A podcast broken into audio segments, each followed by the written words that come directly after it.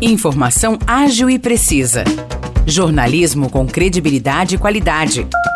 92 News. 92 News. O podcast do Jornal da 92. Saudações pessoal, tá no ar mais uma edição do podcast 92 News. Aqui quem fala é Nicolas Santos. Morrice Projame me acompanha mais uma vez. Tudo bem, Morrice? Fala, Nicolas. Tudo tranquilo? Vamos lá então para os destaques de hoje. As obras da alça viária de acesso ao Nesp na SP 342 aqui em São João da Boa Vista deverão ser entregues no dia 30 de setembro. Essa previsão foi divulgada pela prefeita Terezinha, que espera que o governador de São Paulo, Tarcísio de Freitas, venha até São João para participar da entrega do viaduto. Pois é, Morrice, e essa obra está na fase final, que é efetuada pela Renovias, concessionária que administra o trecho. Desde a semana passada tem sido feito o asfaltamento do viaduto, com a utilização de aproximadamente mil toneladas de massa asfáltica. Falando agora de educação, o Centro Paula Souza está com inscrições abertas para a 17ª edição da Escola de Inovadores, que é um curso online e gratuito de extensão e empreendedorismo. Esse curso não tem um limite de participantes. Os interessados podem se inscrever de forma gratuita até o dia 31 de agosto pelo site inova.cps.sp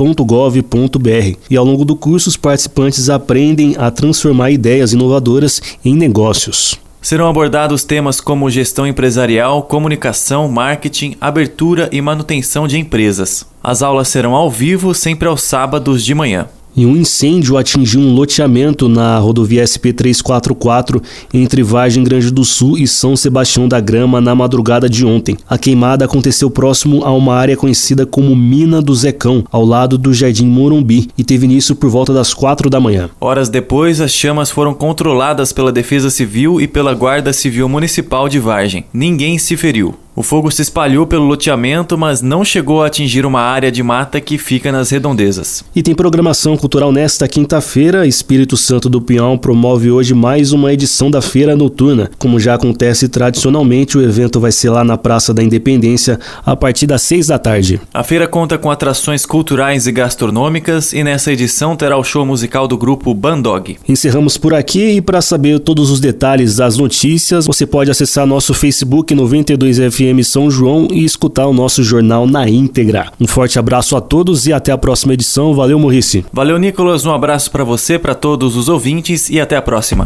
Para mais notícias de São João da Boa Vista e região, acesse 92fm São João.com.br ou siga 92fm São João nas redes sociais. 92